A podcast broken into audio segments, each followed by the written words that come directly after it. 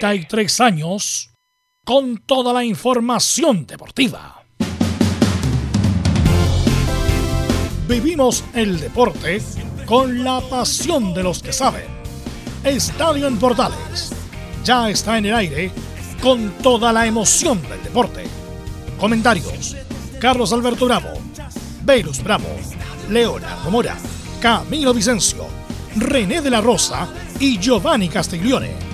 Reporteros: Enzo Muñoz, Nicolás Gatica, Felipe Holguín, Laurencio Valderrama, Juan Pedro Hidalgo, Rodrigo Jara, Rodrigo Vergara y Alfonso Zúñiga. Producción: Laurencio Valderrama y Nicolás Gatica. Edición: Leonardo Mora. Dirección: Carlos Alberto Bravo. Estadio en Portales es una presentación de Ahumada Comercial y Compañía Limitada. Expertos en termolaminados decorativos de alta presión. ¿Qué tal? Buenas tardes. ¿Cómo le va? Buenas tardes. Ya estamos en el aire. Somos Estadio Portales para todo el deporte nacional e internacional. Chile se prepara mañana para enfrentar a Bolivia en partido muy, pero muy importante. Wanderers sigue colista. La Católica es puntero a la espera de lo que haga Audax esta noche cuando enfrente a Ñublense de Chillán. De inmediato vamos con ronda de saludos. De inmediato saludamos a don Alfonso Zúñiga que nos cuenta todo lo que está pasando con la selección chilena. Hola Alfonso, buenas tardes. Un gusto, Carlos Alberto. Saludos para todos. Eh, tenemos la palabra de Claudio Bravo que habló en conferencia de prensa. Va a haber un cambio o se estudia un cambio en la formación titular y lo acaba de ratificar Martín Lazarte. Arturo Vidal descartado para el juego con Bolivia. Perfecto. Vamos de inmediato a saludar entonces a Felipe Holguín que pasa a cubrir una cosa importante dentro de programas como es cubrir permanentemente al cuadro de la Universidad de Chile. Felipe Alguín, ¿cómo está usted? Muy, pero muy buenas tardes. Muy buenas tardes, Carlos Alberto. Gusto en saludarlo a usted y a todos los oyentes de Estadio Portales. Claro, en la Universidad de Chile hay bastantes movidas. ¿Por qué lo digo? Primero fue la junta directiva que van a tener nuevos dueños y lo segundo, la despedida eh, definitiva del eh, técnico Rafael Dudamel, el llanero que ya no sigue en la Universidad de Chile. Por supuesto tendremos eh, en el informe del día de hoy de la Universidad de Chile más desarrollando él esta noticia y también para cerrar tendremos declaraciones de Rafael Dudamel que se despidió del Club de Universidad de Chile. Esto y más en Estadio Portales. Bien, y ahora presentamos a quien va a cubrir desde ahora en adelante y le damos la cordial bienvenida, que tenga mucho éxito. Luis Felipe Castañeda. Bienvenido, Luis Felipe, a Estadio en Portales. Buenas tardes, ¿cómo te va? Buenas tardes, buenas tardes Carlos Alberto y un saludo a toda la gente que nos escucha en Estadio Portales. El sábado en Valparaíso el viento sopló a favor de los cruzados y con un golazo de Juan Cornejo la Católica llegó a lo más alto del torneo. El balance del partido y de la primera parte de la temporada en la voz de Gustavo Poyet. Eso y mucho más hoy en Estadio Portales. Perfecto, muchas gracias y bienvenido. Vamos de inmediato con don Laurencio Valderrama. ¿Qué pasa con los equipos de colonias? Hola, ¿qué tal? Buenas tardes. Buenas tardes, buenas tardes, Carlos Alberto, para usted y para todos que nos escuchan en Estadio Portales Edición Central. Por supuesto, estaremos con las reflexiones del Coto Sierra tras el empate de Palestino ante la U. Sí, sin marcar la U, el cuadro eh, de Palestino, es preocupante la falta de gol. También eh, la conformidad de César Bravo con el empate de la Unión Española ante Deportes Fagata Sigue invicto eh, Bravo al mando de la Unión. Y por cierto, un pequeño adelanto del partido de hoy con Vitamina Sánchez de Laudas que visitará a Ñublense buscando mantenerse en la cima del campeonato. ¿Qué más en Estadio Portales? Bien, ganó Colo Colo con muchos problemas. Don Nicolás Gatica, ¿cómo está usted? Buenas tardes. Exactamente, buenas tardes. Sí, tuvo problemas para vencer al buen equipo de La Serena que, coincidentemente con la salida de Humberto Chupete Suazo, perdió volumen ofensivo y en el segundo tiempo, claro, Colo Colo pese a todo fue superior y mereció la victoria. Tendremos las reacciones, por supuesto, del técnico Gustavo Quinteros, quien reconoció que hubo oferta desde San Lorenzo, pero que él por lo menos se va a quedar hasta diciembre. Perfecto, muchas gracias Nicolás Gatica y ¿qué tal ver? Buenas tardes. Camilo, ¿estará? Ah, Camilo Vicencio. Entramos a la con nuestros estelares. ¿Cómo estás, Camilo? Buenas tardes. Muy buenas tardes, Carlos, para usted y para todos los auditores de Estadio en Portales. Claro, con la previa de, ya de esta partida de la selección, todo lo que dejó el fin de semana. Así que bastantes temas para comentar. ¿Y quién va ganando en Perú, Camilo? Usted que estuvo recién en la noticia. ¿Quién va ganando? Castillo en este momento está, está ganando, tiene más de. con el 50,102%. Pero se van a saber el miércoles, recién parecen los resultados. Ese muchacho ha dicho cada cosa. Bueno, Eh, mucha información, estamos a puertas del partido eliminatoria. Lo más probable es que se juegue la Copa América. Ya Argentina ayer ratificó su participación. Brasil prácticamente lo mismo, muy presionado, sí.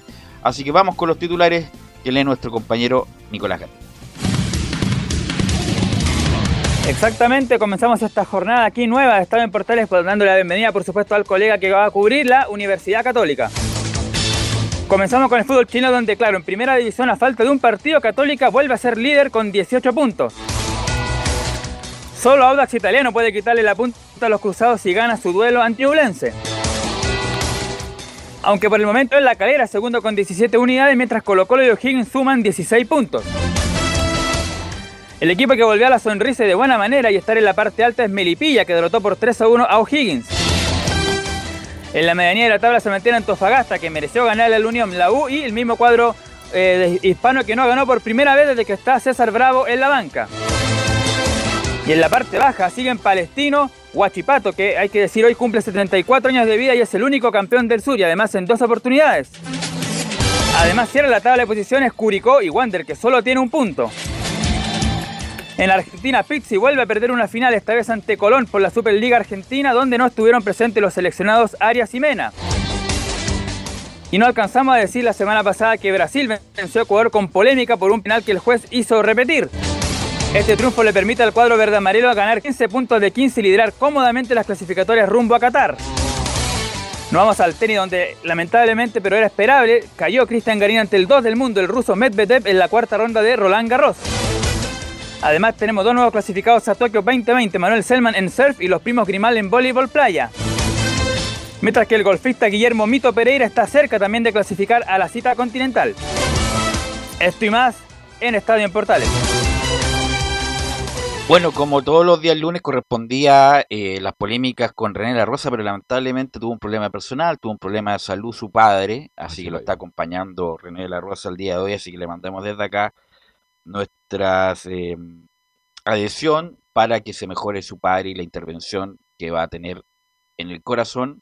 Van a poner un marcapaso el padre de, uh, de don René La Rosa salga bien, por eso no, no vamos a hacer las polémicas, pero abro inmediatamente el debate para Camilo y Carlos Alberto. Yo no, la verdad, por razones obvias, yo no vi mucho la fecha, alguna polémica en particular que quieras comentar, Camilo. No, ¿sabes qué? No hubo, no fue como un fin de semana tan... Ah, lo de en el, en el partido del fin de semana de Colo Colo con La Serena, creo que lo de Falcón es lo, lo, que, lo que habría dicho con los jugadores de La Serena, con Miguel Ponce tuvo ahí un, un encontrón, también los reclamos del propio técnico después del gol de Arriagada, que parece que dicen que estaba, ellos creían que estaba en posición de adelanto, pero no fue así. Esa como la principal polémica de la fecha. Falcón cada vez más está vendiendo humo todas las, las semanas. Es un tipo muy está, está, jugando menos y protestando más afuera el señor Falcón. Siempre, siempre. Oiga, yo, este, qué lástima que no esté René, bueno, pero entendemos perfectamente lo mejor para él en la intervención de su padre, pero el penal, el penal que le cobran a Serena, era para analizarlo, de verdad era para analizarlo de verdad, porque con ese penal Colo Colo ganó el partido, porque si no ocurre esa falta, el partido termina 0 a 0. Era un partido muy, pero muy parejo. Pero en fin, ya no está René, mi opinión era esa, que había que revisarlo. No, pero, yo no vi la jugada, pero ¿era penal o no era penal? es el, hay mano, pero de espalda. De nuevo. Bueno, pero hay que, de espalda, entonces... No vi la jugada. ¿Nicolás Gatica está por ahí o no? Nicolás Gatica, que, a ver si Sí. Antes de Nicolás, también me comentan por acá, claro, una polémica que fue, incluso generó bastantes, eh, como, eh, a ver, como fue como una de las reacciones de, de estos eh, contextos que se dan en el fútbol chileno, cuando Diego Sánchez en el partido Unión Española iba a sacar, ah, le pega a Andrés Robles, pero eso no, algunos pedían penal, pero no, porque se cruza Robles. Sí, fue un blooper, fue un blooper, eso no, no, no, tuvo ninguna intención el mono Sánchez de pegarle la patada. Pero bueno, cuando sea el, reporte de Colo Colo, le va a preguntar a Gatica si le pareció a él o no el penal a favor de Colo Colo. Y vamos a ir con don Alfonso Zúñiga, que es el reportero rojo, eh, para que nos informe de la actualidad de Chile, porque mañana juega un partido en San Carlos de Apoquindo, 21 a 30 horas de hacer mucho frío allá, en los, como dicen los relatores cronistas antiguos, los contrafuertes cordilleranos, y eso nos va a informar don Alfonso Zúñiga. Es así, muchachos, porque ya la selección chilena ya está, bueno, sentada desde el día viernes, ya cuando volvieron a Santiago después de un largo viaje, más de seis horas tuvieron que pasar para el viaje de vuelta, entre viajar de Santiago del Estero a Buenos Aires y luego a Santiago, donde se le realizó el PCR, donde por suerte son negativos. Vamos con el tema de Arturo Vidal. Ya vamos a escuchar a Martín Lazarte que está hablando esta hora en eh, conferencia de prensa, pero ya adelantamos algo en Estadio en Portales. A ver, Vidal tenía el alta médica el día viernes. Por lo tanto, muchos hinchas pensaron, ah, pero claro, si está, si está con el alta médica, eso significa que puede jugar. Porque sale de cuarentena hoy. Hoy cumple el tema. Martín Lazarte fue enfático en decir, y de hecho ya lo vamos a escuchar más adelante por portales, que por eh, temas de protocolo sanitario, Arturo Vidal está descartado para mañana. O sea, uno menos para el partido del día martes en San Carlos de Apoquito. Algo que se veía venir, algo que era esperable, pero que había muchos que tenían como cierta esperanza de que Vidal podía estar el día de mañana. Bueno, esa se borró de cuajo por parte del el seleccionador nacional Martín Lazarte. Y ya les voy a contar acerca de un cambio que va a haber en la formación titular de, o que está estudiando Martín Lazarte de cara al partido de mañana. Pero vamos a escuchar primero a quién corresponde, al capitán, a Claudio Bravo, el portero del eh, Betis español, quien eh, habla de la valoración que toman dentro del plantel chileno del empate que sostuvieron el pasado día jueves en Santiago del Estero. La palabra del bueno, creo que la, valoración del, del, empate es positiva. Positiva, ¿por qué? Porque tampoco fueron las cosas fáciles para llegar a Argentina primero. Nos tocó, no sé, un viaje larguísimo a un lugar que, desde aquí tenemos dos horas de vuelo y en un viaje que, tuvimos casi diez horas para poder llegar. Creo que esas cosas también se, se valoran, el hecho de, de, haber sacado un partido adelante con, con muy poco trabajo, eso con una selección también que, que tiene grandes jugadores, creo que es positivo, pero, pero esperemos hacerlo mucho mejor y encadenar ahora un triunfo y, sumar ese punto a, a, lo que a lo que podamos hacer ahora con, con Bolivia. Creo que el desafío grande ahora es, es Bolivia. Y en ese sentido, se refiere precisamente al rival sobre Bolivia. Es lo que habla a continuación el eh, portero nacido en eh, Biluco, Claudio Bravo. Lo escuchamos a continuación. Bueno, en el, apretón que tuvimos con ellos en, Rancagua, creo que lo, dejaron súper claro. Son, son un equipo fuerte, un equipo dinámico también a la hora de, presionar. Son muy buenos también en, la faceta del, del balón parado, tienen, tienen, tienen jugadores fuertes en ese, en ese aspecto, tienen buenos lanzadores pero también nosotros tenemos fuerza para poder contrarrestar todo eso. También tenemos gente de envergadura, tenemos jugadores de, buena talla dentro de la selección, te hablo de tipos de, metro noventa, que a lo mejor años atrás no, no los podíamos tener, teníamos una, creo que la, teníamos la selección más baja de, de toda Sudamérica, ahora creo que eso ha cambiado también por el biotipo de que tienen los los muchachos que tenemos hoy en día y que era o no, eso también te, da una seguridad en, en, aspectos a lo mejor que antes no, los teníamos. Y en ese sentido, eh, por el tema de la selección de Bolivia, ¿qué es lo que más le preocupa al capitán de la selección de este partido que se va a jugar mañana a nueve y media en San Carlos de Apoquindo? Esta es la respuesta del uno. A mí por lo menos lo que más me preocupa somos nosotros mismos, independiente a lo mejor de, de quién tengamos al frente. Si, si nosotros no, no aprovechamos estos, estos días que tenemos para preparar el partido, si nosotros entramos en una situación a lo mejor de, de relajo o, de confianza y, y miramos menos al rival, imposible ganar un partido, imposible sumar de a tres. Creo que la mayor preocupación siempre aquí por lo menos debemos ser nosotros mismos, de, poner las cosas en el listón lo más alto posible, de, que la exigencia no, no, baje, de que la sensación de competitividad entre nosotros mismos sea siempre alta, que el que no esté jugando siempre esté presionando y trabajando bien para, para poder jugar. Y creo que esas cosas al final nos, determinan a, a, que todo funcione. Creo que el, rival más peligroso siempre somos nosotros mismos.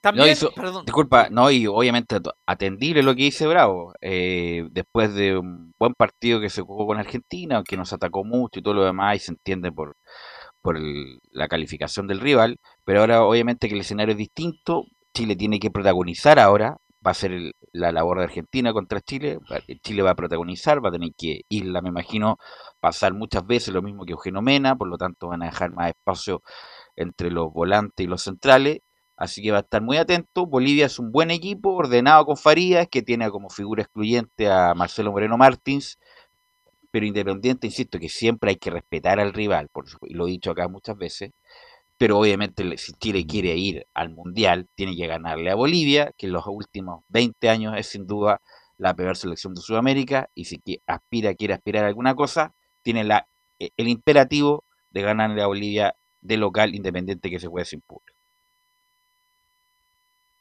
Pues bien, a propósito de eso, Claudio Bravo está de acuerdo con usted, don Velus. Y lo escuchamos porque dice que necesita la selección obtener los tres puntos ante los altiplánicos. Sí, lógicamente, porque también el tiempo, el tiempo se va, se va cortando, las posibilidades también. Y lógicamente la, principal misión en cada partido es obtener tres puntos. Si bien la clasificatoria está muy, muy apretada, lógicamente obteniendo de tres puntos si vas haciendo las cosas de buena manera, te, en algún momento te va a separar, te va a dar una holgura en relación a los demás, pero ahora más que nunca necesitamos ganar este partido, sumar tres puntos, hacer bueno el punto también que, obtuvimos en Argentina. Si, si no es así, la verdad que no, no va a servir de mucho el, el, trabajo que hicimos allí en Argentina, porque, porque lo ideal en esta pasada es es sacar tres puntos aquí en casa, hacer bueno el, de Argentina y, sumar, sumar y no, quedarse descolgado del, resto. Ya vamos a hablar del tema Copa América porque hay más novedades respecto del tema del certamen continental. De la formación, porque Chile trabajó en dos estrategias para el duelo con Bolivia. De hecho, trabajó, trabajó el día de ayer por la noche en San Carlos de Apoquindo, hizo su entrenamiento a la misma hora del partido y con bajísimas temperaturas en San Carlos de Apoquindo. Claudio Bravo va a ser el portero titular. Se va a mantener la línea de cuatro en defensa con Mauricio Isla, Gary Medel, Guillermo Maripán y Eugenio Mena. En el mediocampo se trabajaron con dos alternativas. Primero, mantener el, eh, el tridente que estuvo ante Argentina, es decir, el Pulgar, Charles Arangues y Pablo Galdames. Y la otra, la inclusión de César Pinares por Pablo Galdames, acompañando a los ya mencionados Pulgar y Aranguis. Mientras que la delantera sería la misma. Alexis Sánchez, Eduardo Vargas y Jan Meneses, el 11 de la Roja para mañana en San Carlos de Apoquindo. Entonces, ¿cuál sería la duda? Lo de Galdames por Pinares, ese sería el único. Ese es lo único. ¿Qué le puede, bueno, usted que conoce bien a Pinares por su paso por la Católica y, donde fue lo mejor que hizo en su carrera, Camilo, ¿qué le puede dar que no le puede dar Galdame, Camilo? Bueno, eh, Pinares es un jugador más de recorrer toda, toda la cancha, puede colaborar tanto en la ofensiva y después obviamente en, en ofensiva. Me la juego también, creo que por el partido, por, por lo que tú mencionabas, Velus, de que Chile tiene que salir a protagonizar, creo que un volante de esas características le, le hace eh, es mejor para esta clase de partido porque Galdame es más creo bueno, un poco más defensivo. Creo más mixto, sí. Más mixto, sí. Más de marca, claro. Pinares tiene que darle la salida a la selección Popelu, habilitar a los de arriba para que Chile vaya a ganar. Lo dijiste muy bien. Yo sé que Bolivia es un rival respetable, pero Chile tiene la obligación de ganar. Si no gana mañana, el punto con Argentina no vale de nada. Y si le gana mañana a Bolivia, como todos esperamos, a partir de que jugarlo, reitero, Chile se mete otra vez en carrera por las clasificatorias. Hay que decirle a Pinares que hay que entregárselo a los rojos. ¿ah? el, otro día entró y se lo entregó a los albiceleste. Eh, así que insisto, eh, viene un periodo, si se llegara a confirmar, se va con lo más probable que sí. La Copa América viene un periodo importante en la selección, ojalá con 4 de 6 puntos en la eliminatoria, como tú bien dices, nuevamente ahí, por lo menos para pelearla, pelear y tener ilusión, y en la Copa América, con el contingente que vaya a las artes, que va a definir entre una mixtura, ojalá lo más competitivo posible, para después, en la, cuando terminen los meses siguientes, también vienen fechas eliminatorias nuevamente, Alfonso. Es así. Vamos a escuchar a Claudio Bravo. Vamos a escuchar a Claudio Bravo referente a la Copa de la selección chilena de fútbol, de los jugadores de la selección, sobre la presencia en la Copa América que se va a jugar en Brasil, pase lo que pase? La palabra es de Claudio Bravo. Sí, bueno, estamos viviendo un, un periodo complejo con, con, la pandemia, con el tema social también que, que no es menor en, muchos países de, de, Sudamérica. Ahora también estamos súper enfocados en, en, en, nuestro trabajo, en, el próximo partido que, que es contra Bolivia, pero ya veremos qué, qué, es lo que sucede. Creo que también nosotros tenemos un punto de vista súper claro en relación a, a, la Copa América, en relación a la pandemia, en relación a, lo social.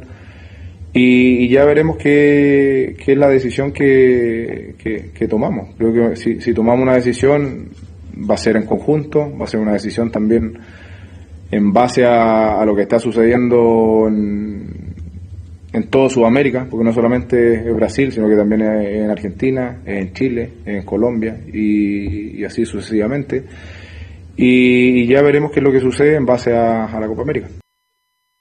¿Y cuál es la, va a haber un comunicado, va a decir algo? Porque hay muchas presiones. Brasil también van a decir algo después del partido Paraguay, pero lo más probable es que Brasil juegue. ¿Cómo, cómo hace el modo superando en este caso de, de los jugadores y los dirigentes para decir que Chile va a ir a la Copa América?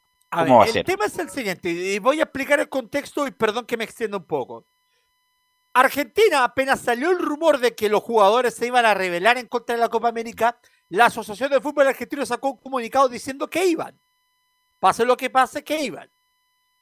En Brasil está la escoba, porque de hecho el presidente de la, de la Confederación Brasileña, Rogerio Cavocio, fue suspendido por una denuncia de acoso sexual. Sí, Agréguele que de Brasil está interfiriendo en la confederación para que sea despedido Chiche, el técnico de la selección, que no, que no quiere jugar la Copa América y su lugar sea ocupado por Renato Gaucho, el ex técnico del gremio, que es adherente precisamente del, bolsonarismo. Y la selección brasileña, que se había dicho que no iba a jugar, que, que los jugadores que estaban en Europa estaban eh, criticando el tema, pues bien, ante las presiones de los jugadores, principalmente del medio local, que quieren jugar la Copa América contrario a los de Europa, Brasil jugaría bajo protesta la Copa América. ¿Qué va a pasar entonces? Que Chile va a entregar una opinión, que muy probablemente digan que no están de acuerdo con la Copa América, pero que van a respetar lo acordado y por lo tanto los jugadores van a presentarse a jugar la Copa América. Eso es lo que se estima que hagan las 10 selecciones, a excepción de Bolivia, que hasta ahora se mantiene su postura de que si se obliga a vacunar a los jugadores, no van a partir de la América. Bueno, dirían, bueno, bueno, no sé cuál es la razón de por qué los jugadores bolivianos no se quieren vacunar. Eh, pero bueno, es una opción personal en todo caso. Don Alfonso, una atención a lo que va a pasar mañana. Repítame la formación que Chile va a parar, o va más bien mover, ante Bolivia, 21 a 30 horas, San Carlos de Apoquindo, por supuesto, transmisión de portales digitales. Desde las 9 de la noche será esta transmisión. Auto Bravo, cuatro hombres en defensa, Mauricio Isla por derecha, Eugenio Mena por izquierda, dupla de centrales, Gary Medel y Guillermo Maripán, un hombre para la contención como es Eric Pulgar, dos abiertos, por un lado, Char está entre Pablo Galdames o César Pinares, más enganchado Alexis Sánchez. Para dejar en punta a Jan Meneses y Eduardo Vargas el 11 de Martín Lazarte para mañana ante Bolivia. Ok, tenemos a Martín Lazarte, no sé si lo va a presentar usted, don Alfonso, o don Leo. Sí, usted... Vamos con no usted, ¿o no? Yo tengo una... Ah, ya, vamos con usted. usted, usted lo conoce. Esto, esto, es radio en vivo, como dice como dicen. No se así, que, así que dele nomás, don Alfonso. No se preocupe. Escuchemos precisamente a Martín Lazarte que habló recién en conferencia de prensa sobre la visión, sobre Bolivia, por supuesto, y la visión que le dejó el último amistoso, el primero que jugó la primera de Martín Lazarte. Sí, desde el punto de vista de lo que tú haces referencia, eh, tenemos una visión nosotros y ellos de lo que ocurrió aquel día. Eso también puede ser una información justamente para intentar hacer algo distinto si es que en este caso el, colega o, los rivales consideran de que no, no salió bien aquel partido, tomando en cuenta el resultado, simplemente lo digo. El, el, fútbol, le digo, sobre todo a este nivel, este, tiene muchísimas alternancias es difícil pensar, hay muy pocos equipos que hacen prácticamente lo mismo cada partido, ¿no? Este, hay oscilaciones entre visita y localía, hay oscilaciones entre un partido amistoso y un partido, digamos, por los puntos, por, por algo que duele. No sé, seguramente habrá una cierta tendencia, habrá cosas que ellos repetirán porque es algo que lo trabajan, como también nosotros, no más allá que en aquel momento, bueno, todavía hoy no, no tenemos tanto tiempo de trabajo, pero hay cosas en las que hemos intentado hacer hincapié y seguramente intentaremos repetir. En ese sentido, Martín Lazarte advierte que, perdón, de un esquema definido frente a Bolivia, por más que ya adelantáramos la formación titular. La siguiente de Martín Lazarte en Portales. Y como uno ha tenido la, digamos, la, fortuna por el recorrido, la experiencia, incluso a colegas, donde uno de repente se juega por una idea, que es la que cree que es la más adecuada, y después en el recorrido te vas dando cuenta que o no tenés el jugador necesario, o los jugadores necesarios, o los jugadores necesarios no están en el mejor momento, y eso te lleva lógicamente a cambiar. Yo no soy de los que crea que, que hay una idea sola, una, una, idea base. Hay una idea base, perdón, pero no es una idea única, es una idea que puede ser modificada. Eh, tomando en cuenta lo que vos decís, que fue tal cual, lo, definiste muy bien, tampoco creo que haya dos partidos este, diferentes. Y esto no es sin creer que Argentina es invencible o creer que Bolivia le vamos a ganar fácilmente. No, todos los partidos son complicados, todos los partidos son difíciles, pero sí creo de que hay alternancia dentro, incluso, incluso hasta con los mismos nombres, nosotros podemos manejar una idea diferente, cosa que creemos vamos a llevar a cabo. Y la última para la gente que se viene conectando a la sintonía de portales, que se lo adelantó. Martín Lazarte confirma que Arturo Vidal no va a jugar mañana frente a Bolivia. Eh, sí, vos hiciste referencia a la pauta más importante. Estamos hablando de un tema de salud, por lo tanto, esto tiene que ser referenciado primeramente por el tema sanitario. Desde ese punto de vista y de un tema reglamentario, no estaría en condiciones de poder participar. Eso es lo que tenemos entendido, por lo menos hasta hoy. No sé si habrá algún cambio, alguna modificación, pero hasta hoy la situación es esa. Así que bueno, no va a jugar eh, Vidal. Eh, vamos a ver si estará en condiciones. No, yo, sí, a la Copa América alcanza a llegar. Va a tener tiempo ahí. Es que, y, y, quiere jugar además Arturo Vidal la Copa o sea, América. Así que. Si es que nos sigue dando positivo de COVID. Eh, Arturo claro, como le, como le pasó a Armani. Como le pasó al arquero de River Armani, que ya estaba dado de alta, pero los exámenes le sigue dando, tiene carga viral todavía. Armani por eso no jugó contra Exacto. Chile y no pudo jugar y tampoco viajó a Colombia para jugar contra Colombia en Barranquilla.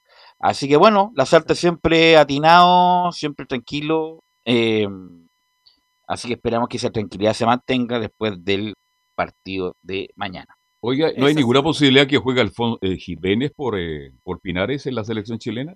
es una alternativa, pero Neto, pero quedó muy conforme con el rendimiento de Jan Meneses en la zona, en el, eh, en el ida y vuelta, como se dice, en, la tan, en el tándem que hizo con Eugenio Mena, cosa que espera repetir, pero con mayor presencia de Takechi en la zona ofensiva, y es esa, esa opción la que le da finalmente a eh, Jan Meneses. Ahora, por ejemplo, si, si la opción de era estuviera disponible o Eduardo Vargas o Alexis Sánchez.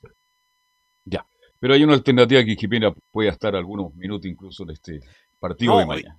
Absolutamente. 15.45 el día de hoy, última práctica de la selección en Juan Pinto Durán. Ok, Alfonso, ojalá que sea más pacífico su mundo próximamente, ¿ah? ¿eh? Es así. Mañana tenemos eh, más palabras de jugadores y algo más de las artes también para presentar en la previa al partido. Así es que nos encontramos mañana. Que estén bien. Chao, chao. Ok. Eh, mire, me, me manda un, un, muchacho que se llama Enzo, Enzo, Enzo, Enzo, no me acuerdo cómo se llama este muchacho. Enzo Muñoz. Enzo Muñoz. Enzo Antonio. Claro. Que no, vamos a mandar un saludo a él, a la, a la Fran, que debe ser su novia, me imagino, y a, y a Mario, que debe ser un amigo, qué sé yo. Así Perdón, que, ¿Mario? Así que un saludo para Enzo, para la Fran, que es su novia, me imagino yo, y a Mario. Así que un saludo para Enzo Muñoz, que fue un compañero que trabajó. Mario es el hermano, perfecto, perfecto. Y Frank la polola, ahí me, ahí me llega el, el. El Telextile me llegó, Fran, un saludo para Fran la polola, Mario el hermano, parece que el que conozco yo, ¿no? Eh, muy simpático él. Y Más bueno, simpático que, que, ya Enzo. que Enzo. Así que un saludo para los Oye, yo tres. quiero despedir a Enzo, yo por razones, Ah, de veras. yo no he tenido la suerte, no tuve la suerte, lamentablemente, una situación muy personal que pasé este fin de semana. Decirle muchas gracias a Enzo, me llamó un día, perdimos la comunicación, se despidió de Waldo Mal, director gerente, de Leonardo como corresponde. Fue grato conocer a Enzo Antonio, de verdad que fue muy grato. Simpático, simpático. Un tipo muy profesional, muy amigo, se la jugó, jugó todas las posibilidades, Creció en este periodo. creció en este programa y bueno, él decidió otro camino y lo felicito por eso. Dios quiera que, bueno, se pierde un periodista deportivo, eso es. Se pierde un periodista deportivo, un buen periodista deportivo, pero a lo mejor lo vamos a ganar en otro tipo de actividades, la política que a él le apasiona. Así que Enzo Antonio, muchas gracias por todo tu aporte, por todo lo que nos entregaste y de verdad, de corazón, te deseo, pero lo mejor de lo mejor, que tengas muchos éxitos y ya nos encontraremos. Un abrazo, Enzo Antonio Muñoz. Así que bueno, ¿qué, qué más? Vamos a la pausa y volvemos justamente con la U. Radio Portales le indica la hora. Las 2 de la tarde, 6 minutos. ¿Quieres tener lo mejor y sin pagar de más? Las mejores series de televisión, los mejores eventos deportivos, equipo transportable, películas y series 24/7. Transforma tu TV a Smart TV. Llama al 973-718989. Twitter arroba panchops.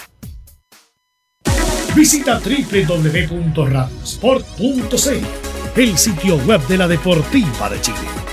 Programas, noticias, entrevistas y reportajes, podcast, radio online y mucho más. Todo lo que pasa en todos los deportes lo encuentras en www.radiosport.cl. La Deportiva de Chile en Internet. Porque lo bueno puede ser aún mejor. Prepárate a conocer la evolución de la Primera de Chile. Bienvenido a Portales Digital. Ingresa ya a www.radioportales.cl y descubre nuestra señal en vivo en audio y video, además del tradicional 1180m. Mantente al día con las últimas informaciones de Chile y el mundo e interactúa con nosotros a través de nuestras redes sociales en Facebook, Twitter e Instagram. Recuerda www.radioportales.cl La nueva multiplataforma de la Primera de Chile ahora es aún mejor. Termolaminados de León, tecnología alemana de última generación. Casa Matriz, Avenida La Serena, 776 Recoleta. Foro 22 622 56 76. Termolaminados de León. Desde todo Chile. Desde todo Chile. Y para todo Chile. Y para todo Chile. Portales Digital está en todas partes. www.radioportales.cl Entre Marco Grande y Marco Chico, media vuelta y vuelta completa. Escuchas Estadio en Portales en su edición central. La primera de Chile, uniendo al país de norte a sur. Ya 14 con 9, 14 con 9, bueno, se cambió de bando y ahora don Felipe Holguín nos va a informar de la U que, bueno, eh, sin pena ni gloria se fue Dudamel el otro día de la U, el día, sábado, el día sábado, bien digo, en la cisterna contra Palestino y ayer en un programa de televisión, Círculo Central, estaba nuestro amigo Marco Sotomayor, eh, entrevistaron a Christian Auber y obviamente declaraciones que vamos a comentar en su momento. Así que, Felipe, usted con el reporte. Muy buenas tardes, eh, Belu. Gusto en saludarte a ti nuevamente y a todos los oyentes de Estadio en Portales. Claro, bien lo anunciabas tú, estuvo en un programa eh, nacional eh, el, presidente de la Universidad de Chile, Cristian Auber, quien descartó de lleno algunos nombres que han sonado para asumir en la banca azul. En este caso, uno de los que sonó bastante para la escuadra de la Universidad de Chile es el Paqui Menellini, quien eh, ha hablado con diversos medios de comunicación a nivel nacional, por, eh, mostrando su deseo de poder... eh, Pero no va a eh, llegar, Felipe. Él no, va a llegar. ese- por eso lo, lo quería tocar porque se ha, ha sonado mucho de que como él estuvo en la era de Jorge Luis Sampaoli y Sebastián Becachese, eh, es uno de los que se descarta. Ya también está el cacique Medina, que tampoco va, quiso venir a, a Chile porque le interesa al uruguayo quedarse allá en el fútbol argentino. Y bueno, y los nombres que ya van- han sonado de lleno, uno que es conocido en el, en el ámbito nacional, eh, Velus, es eh, eh, Marini, eh, bien digo el, el, eh, jugador... Pablo el- Marini, Pablo Marini, estoy hablando, claro. que estuvo Eh, en Audax, que en estuvo en. México, pero yo no recuerdo si le fue a algún, le pregunto a Camilo si le fue bien en alguna parte a Pablo Marini, o esto es un, o será un volador de luz el representante. Probablemente acá en Audax creo que lo más cercano fue un play- unos eh, playoffs, eran en esa época unos cuartos eh, de final que pierde justamente contra la U y después de eso se va, pero no recuerdo una campaña importante de él. Después estuvo en México, estuvo en el Pachuca, me acuerdo, me parece, pero nada relevante. Yo creo de- debe ser venta de humo esto, lo de Marini, porque sería ¿En qué época estuvo Marín en Audax? Porque ahí estoy confundido. cuando estaba nuestro amigo Suárez. Ya, perfecto. 2012. Lo conozco entonces. No es mal técnico, no es mal técnico, no es mal técnico. Cuidado, que si lo están recordando es por algo. Por eso yo tenía la Pero duda ¿a de los- eh, me voy a poner como Caruso Lombardi. ¿A quién le ha ganado Marini?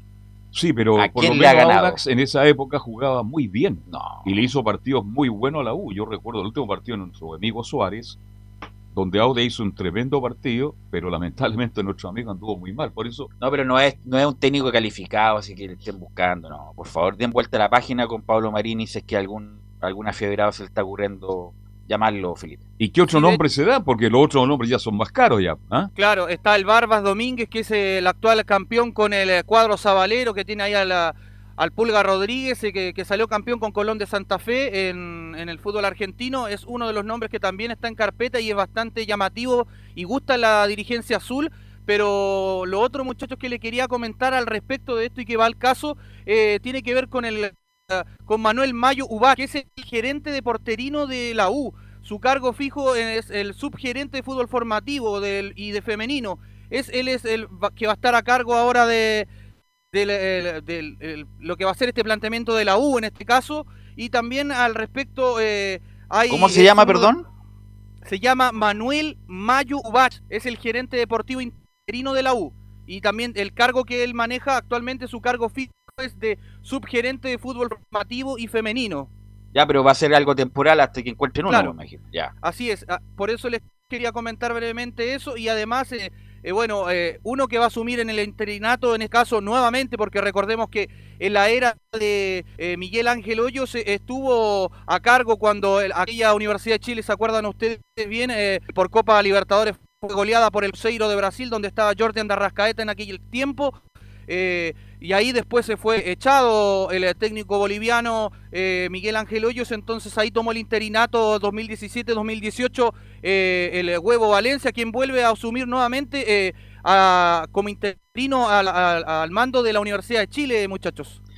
Bueno, lo comentamos que incluso era, era mejor, bueno, por una cuestión de no tener un interinato, siguió Dudamel en este partido, pero era lo más lógico que tuviera el huevo, y el huevo parece que va a ser acompañado por otro compañero de Jara. generación, eh, Felipe. Así es, va a estar a cargo de el señor Romero, también Cristian Romero, quien va a estar, a, a Marcelo Jara, perdón, eh, digo. Marcelito Jara, el Marcelo ñatito Jara. Jara. Sí, porque ah, él va a ser el que va a estar a cargo y Marcelo Rosenblatt también que va a estar parte del cuerpo técnico de, de este interinato que va a tener, por supuesto, la Universidad de Chile. Pero ya para adentrarnos en lo que fue este partido, muchachos, se fue un empate bastante de dulce a gras, porque no la U en verdad. Pero damos, tuvo- espérate, damos un segundo, Sí. Felipe, hay un poco más de tranquilidad, eh, Felipe, porque nos estamos corriendo. Eh, lo que lo que quería decir, bueno, que eh, el, el huevo en su momento no lo hizo mal. Incluso no. me acuerdo que reemplazó y, fue mejor como que le dio, dio la tranquilidad a la gente en la U en ese momento, con bueno Marcelo Jara, que eran dos, son dos compañeros, jugaron la misma división juvenil, yo me acuerdo perfecto, eh, de la generación del Bototo Illesca, Gabriel Galindo, de Francisco Pinto, del mismo Rodrigo Golver, eh, de esa misma generación de jugadores que, bueno, algunos llegaron, otros no tanto. Eh, y el huevo que siempre está un bajo perfil, pero siempre bajo perfil, el hasta, hasta, hasta cuando jugaba era bajo perfil. Eh, siempre se ha mantenido en las divisiones inferiores, parece que no tiene como la ambición de hacer carrera solista e irse al fútbol profesional, pero por lo menos a mí me dejó una buena impresión cuando estuvo en la U en el primer equipo junto a Jara, por lo menos el equipo se vio como más activo. Oye, ¿cuánto, cuán- perdón, la suspensión del fútbol, eh, después, si se juega la Copa Chile, ¿cuánto tiempo es? ¿Es un mes? Sí, hasta mediados de julio. Porque le- lo que yo he sabido es que, mientras tanto, Pero la Copa Chile se juega ahora. claro, no, pero estoy hablando del torneo local, el torneo oficial, que ahí ya tendría la U un técnico contratado, esa es la idea. definitivamente. Entonces no le alcanzaría a lo mejor a Valencia. Eh, no, si Valencia va a estar eh, solamente en para los entrenamientos. Nada más. Claro, eso es bien importante aclararlo porque. Pero estoy de acuerdo, ¿ah? Esteban Valencia, el huevo no lo hizo mal y es una buena alternativa en este minuto, Camilo Vicencio. Incluso en ese momento estaba jugando la Copa Libertadores en la U y le tocaba jugar con Racing, me acuerdo el primer partido, y pierde 1-0 de visita, pero un partido bien entrado al... Así es, y bien, Sí. tienes toda la razón, y bien peleado. Eh, Sí. Me acuerdo que estaba ahí Pizarro, todavía en esa, y hizo un arquero, un partido bien competitivo a Racing de, de Argentina. De hecho estaba hasta el Nico Guerra en aquel, en aquel momento que se Uh, pierde un gol mm. solo. Sí, sí. me- El ídolo de Ñublense. ¿Cómo olvidarlo? Mano a mano con, sí. Sí. mano a mano con Arias, y, y, y- y desaprovechó una gran oportunidad. Eh, así que bueno, la, la U- el, el norte es buscar un gerente deportivo y después el técnico Felipe Holguín. Y eso se debería resolver más o menos eh, en dos semanas más eh, lo que fuese un técnico ya en lo que piensa la dirigencia azul azul. En este caso, tanto de Christian Auber, que es el presidente de, la Universidad de Chile, en este caso de la concesionaria, y que no vería con mal ojos tampoco, como les mencionaba yo, la llegada de alguna, porque ellos le quieren dar prioridad, como lo decía eh, el, el- en este caso el presidente, en esta entrevista que tuvo con un canal eh, vecino, eh, y descartó a- de- derechamente a varios eh, eh, candidatos que estaban ahí sonando, o como decías tú, Velus, es solamente eh, humo, como se dice coloquialmente. Y por respecto que lo que fue este partido, mucho, como lo decía, la U no, no tuvo muy buen partido, tuvo, yo les con disparo de, larga distancia, uno que tuvo ahí del jugador Brandon Cortés, que una jugada de triangulación que hizo con ah, el bati la revés de espalda al arco y después eh, un paro ya entrando a área chica del jugador Ángel Enríquez, entonces en, la en la- en este caso el elenco de la U de Chile no, no, no mostró tantas eh, jugadas de peligro en este caso y, y, y Palestino después el segundo tiempo fue un poquito más superior a, a la U donde también hubo polémicas también Velus eh, por lo que pasó con una camiseta no sé si ustedes pudieron eh, ver Sí, una tontera lo de, bueno, lo de Amel sin pena ni gloria. Y yo sí que puedo decir que tenía el diario del lunes. Porque yo dije, de- cuando Enzo Muñoz nos comentó que Dudamel era candidato, dije, pero ¿cómo va a llegar este muchacho? Y ayer escuchando, bueno, eh, Dudamel no tenía ninguna calificación para haber llegado a, la U. Eso de ca- subcampeón juvenil, lo he dicho mil veces, ochocientas mil veces, la, dirigir divisiones inferiores, incluso en selecciones de otra galaxia, no tiene nada que ver con el fútbol profesional y en todos lados no hizo nada relevante Dudamel y se fue sin pena ni gloria, donde el equipo no jugaba a nada, eh, 46% de rendimiento, muy poco, tuvo muy pocas victorias, muy pocos empates y además el equipo no mostraba nada en cancha, así que está muy bien sacado, la verdad. Así que esto es profesional, esto no es nada personal, así que ojalá le vaya muy bien en la vida, tiene hijos acá, tiene familiares, que le vaya muy bien y que le vaya muy bien en otro lado, pero el lado fue muy malo lo que hizo. ¿Quién es el representante de Dudamel?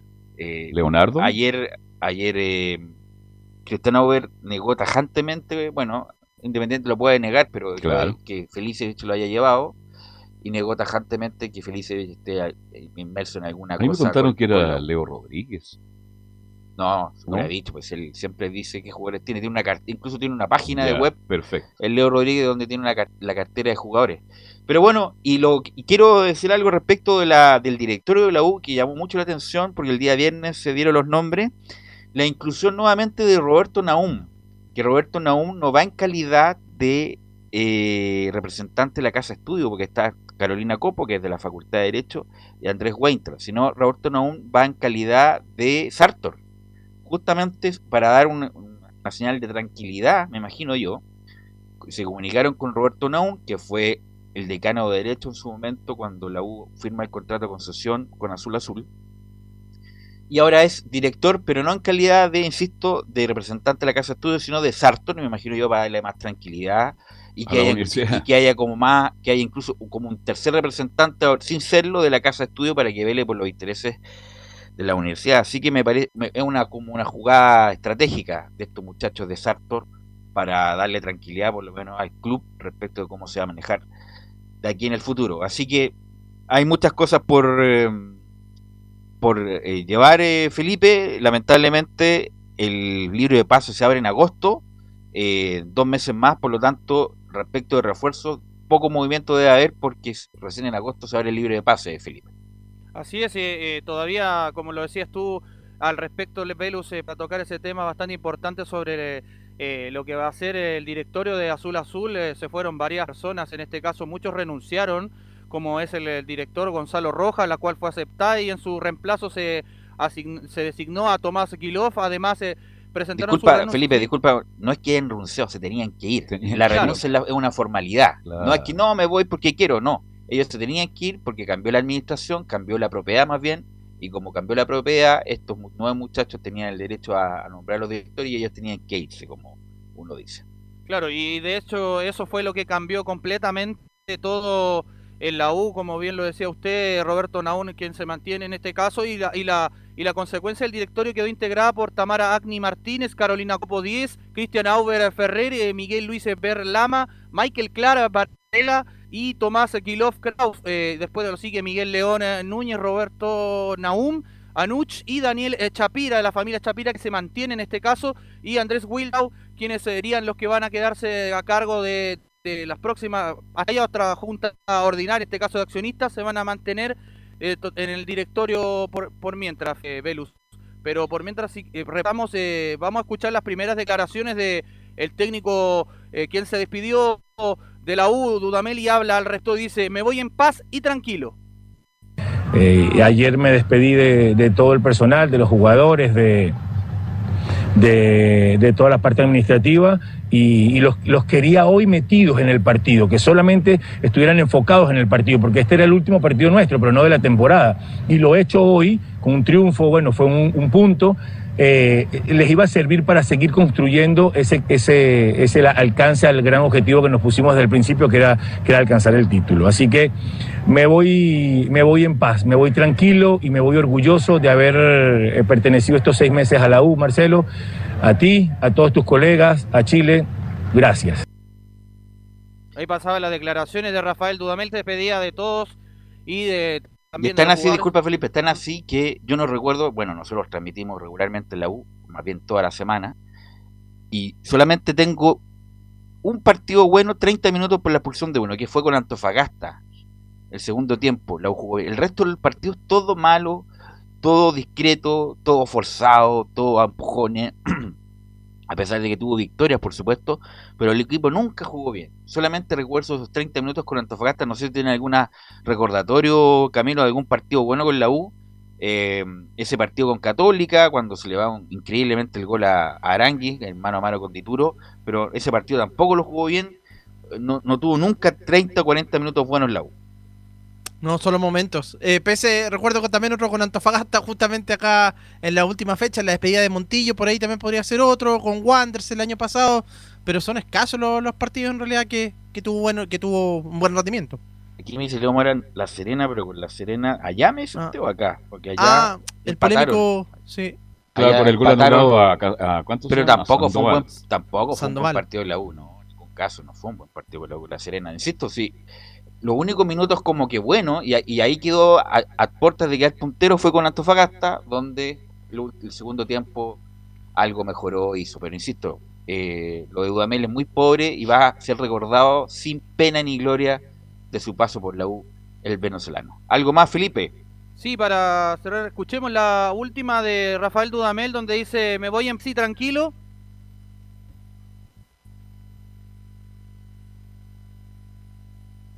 No se la escuchamos, me parece, ¿no, Felipe? No, no, no. Ah, era un secreto a voces, ahora sí. E-, era un secreto a voces, era un secreto a voces y había que ser muy prudente para poder eh, darle manejo a, a, la respuesta emocional, porque es que generamos un vínculo muy, muy bonito, muy fuerte. Eh, cuando yo lo supe, cuando ya estaba decidido, cuando ya lo habíamos conversado con el presidente, lo fui, lo fui manifestando para que pudiesen drenar esa emocionalidad antes de. Ahí estaban las declaraciones de Rafael Dudamel, eh, Velus, y para ya cerrar el día de hoy, Antonio Urdaneta se llama el representante de Rafael Dudamel. Ya, Urdaneta, ya, perfecto. Bueno, él, él tiene hija viviendo acá en Chile, tiene una hija viviendo en Chile Y hay que recordar que tiene eh, pendiente un sumario sanitario, Dudamel. Así que. Claro, la fiesta que. Además, están cerradas las fronteras hasta el 30 de junio. Bueno, no sé si se podrá salir. Pero bueno, eh, es un, es un- no me cabe duda, un buen tipo, buena gente, pero como técnico de la U, no sé cómo llegó, pero más bien. Y la verdad no fue para nada bueno. Bueno, Felipe, nos encontramos mañana con más novedades de la U que hay mucho, mucha, mucha, mucha noticia últimamente. Buenas tardes, Velo, que tengan buen día. Gracias, Felipe. Y vamos con Colo Colo, po. a ver qué nos cuenta Nicolás Gatica, si a usted le, pareció penal el cobrado a Colo Colo Nicolás Gatica. Eh, bueno, muy buenas tardes. Eh, bueno, nosotros lo vimos en vivo justamente ahí del Estadio Monumental junto a Laurencio Valderrama y Anselmo Rojas. Y al principio no se vio tan claro porque cuando vino una jugada, un tiro de esquina, viene el centro y, y había muchos jugadores ahí, pero después, claro, pudimos ver la, la repetición ahí en, en directo justamente en algunos, algunos monitores que habían por ahí en el Monumental. Y me parece que sí, me parece que tenía abierta la mano el defensor de la Deporte de la Serena cuando mete el centro, así que para mí y para los que estábamos ahí en la transmisión nos pareció que sí fue penal esta jugada de, pero que obviamente no se vio así, digamos, a la rápida, sino que era para revisarla en el bar. Camilo, ¿tuviste la oportunidad de la jugada? No, Camilo, no, no la alcancé. No, no, no la alcancé a ver. Yo vi el partido en realidad, este, bien Serena. Hasta que estuvo Suazo, Serena jugó muy bien y fue un equipo que llegó con posibilidades. Jugó de igual e igual ante Colo Colo, no se vino a meter atrás. Claro, con la salida de Suazo cambia absolutamente el rendimiento del fútbol, porque no tiene ese jugador talentoso que de tres cuartos de cancha se engancha muy bien y crea situaciones dentro del área. Salió Suazo, Serena siguió jugando bien y era un partido muy parejo, muy parejo. Si el que desequilibra este partido es el penal. Si no fuera ese penal, a lo mejor estaríamos hablando con Nicolás Gatica López de que el partido termina 0 a 0. Sí, además que el portero eh, de la Serena, Zacarías López, muy buenos reflejos, muy buenas tapadas. Bueno, esto viene de varios partidos ya hace un tiempo atrás que Zacarías No, López viene, viene jugando hace dos años muy bien el portero Zacarías. Hace dos años que es un arquero que yo lo vengo siguiendo con mucha atención. Un arquero con un gran, gran futuro. Y tiene recién 22 años, Nicolás. Claro, que había jugado anteriormente en San Marcos de Arica y obviamente la Serena tomó mayor eh, notoriedad, por supuesto se pueden observar más los partidos. Y claro, ha tenido un buen rendimiento ahí el portero justamente Zacarías López, que bueno, le atajó varias a Iván Morales, también tuvo un tiro en el palo, atajó un remate de Pablo Solari, el primer palo, no, tiene una ubicación bastante buena y por supuesto buenas tapadas, así que hay que seguirlo, por supuesto al portero Zacarías López, que entre él, claro, y, y el equipo de Colo Colo que llegaba pero que no ace- acertaba el último pase, el partido claro estaba más para un 0 a 0, pero bueno, llegó el penal que desequilibró todo y después por supuesto ya la Serena jugaba en ofensiva, dejó espacios y muy buen pase profundo de Costa para dejar habilitado a Luciano Regada, que eso era otra cosa que reclamaba la gente de la Serena que estaba adelantado, pero ninguna No, no, no. posibilidad, está totalmente habilitado. Arreagada el número 32, o sea, que tiene coincidentemente el mismo número de Chamagol González y Cuevo no. Ha marcado tres goles en Colo Colo y dos de forma consecutiva, con Guachipato cerrando el partido y ayer también el Monumental cerrando ante el cuadro de Deportes La Serena. Y, cierra y termina muy bien la jugada. Interesante jugador Arriagada. El remate que le metió ayer a Zacarías López, un gol extraordinario, le pega muy bien, técnicamente muy dotado, es oportunista. Es un jugador que hay que tenerlo en cuenta. Recién, ¿qué edad tiene? ¿18, 19 años, Nicolás? Claro, 18 años tiene justamente el jugador Luciano Regada que debutó con un gol justamente del primer partido de Gustavo Quinteros cuando debuta frente a Coquimbo que empatan 2 a 2 al final. Ahí marca el primer gol Luciano Regada y bueno, ya en este campeonato ha marcado en dos oportunidades. También se une a la buena actuación de Iván Morales, claro. Tiene cinco goles Morales, es el goleador del equipo, pero también lo analizamos ayer en el partido. Eh, de esos cinco goles lleva cuatro de, de lanzamiento penal, pero bueno, por lo menos ha marcado, ha tenido la frialdad en, eso, en esos momentos de tiro penal y ha podido ser el goleador del equipo entonces de Colo Colo para que el cuadro algo esté con 16 puntos a solamente dos del cuadro de, de la Católica, que es el puntero, algo que era totalmente impensado cuando por supuesto llegó Gustavo Quinteros el año pasado cuando Colo Colo peleaba por el descenso y ahora bueno, está metido en la parte de arriba. De hecho, cuando llegó Gustavo Quinteros tuvo que pasar 23 partidos para que llevara 5 victorias y ahora, bueno, este, este campeonato se han jugado 9 fechas porque quedó libre en una y ha ganado 5 en 9 fechas. O sea, por supuesto se ve un alza ahí del equipo popular entre la llegada de Quinteros y por supuesto el inicio de este torneo 2021. Sí, pero este año la obligación de Colo Colo era pelear el campeonato, ese tampoco. Colo Colo tiene de los mejores planteles del fútbol chileno, así que tiene la obligación de pelear y tiene la obligación de estar donde, donde está, que es peleando ahí, peleando en la Católica, porque tiene buenos jugadores y de a poco ha ido mejorando. Eh, la- mira, no vi el partido por razones obvias, Nicolás. El, la dupla central fue eh, Saldivia con. Emiliano Con Amor, amor, se repitió con nuevamente amor, la dupla. con amor. sí. Ya, entonces, a los que vieron el partido, Camilo, Carlos Alberto, ¿qué tal la dupla de centrales? Porque, bueno, el Falcón quedó excluido. Está excluido Falcón. ¿ah? Para mí Saldivia es el mejor, el mejor del fondo. Y en cuanto a Amor, lo quiero ver más exigido, pero es un jugador que por arriba llega muy bien por la altura que tiene, anticipa, pero lo quiero ver un poquito más exigido. Ayer cuando, no sé Camilo, cuando estaba Suazo dentro del campo de juego ya mostraba alguna dificultad, porque a Suazo hay que saberlo marcar, pero creo que Saldivia por lo menos a mí me gustó mucho en el fondo de la defensa de Colo. Creo que la va a tener más complicada ahora Falcón si quiere volver a ser titular, porque por lo menos hasta ahora los dos partidos que le he visto a, a, um, Emiliano Amor, por lo menos han dado, han dado bien, eh, no lo han convertido tampoco a, a Colo Colo, por lo menos eh, ha- ha tenido un buen rendimiento Amor. Sí, ha tenido un muy buen rendimiento, y, pero Saldivia, después de una larga para, imagínense que esté jugando y se transforme en una de las figuras, es interesante. Así que por ahora son esos dos los titulares, y tendrá que Falcón que seguir esperando nomás. Y tendrá que hacer show ahí pegadito a la línea ¿Qué- ¿Cuál, para es, llamar cuál- la atención. cuál es la idea de Falcón de si está afuera?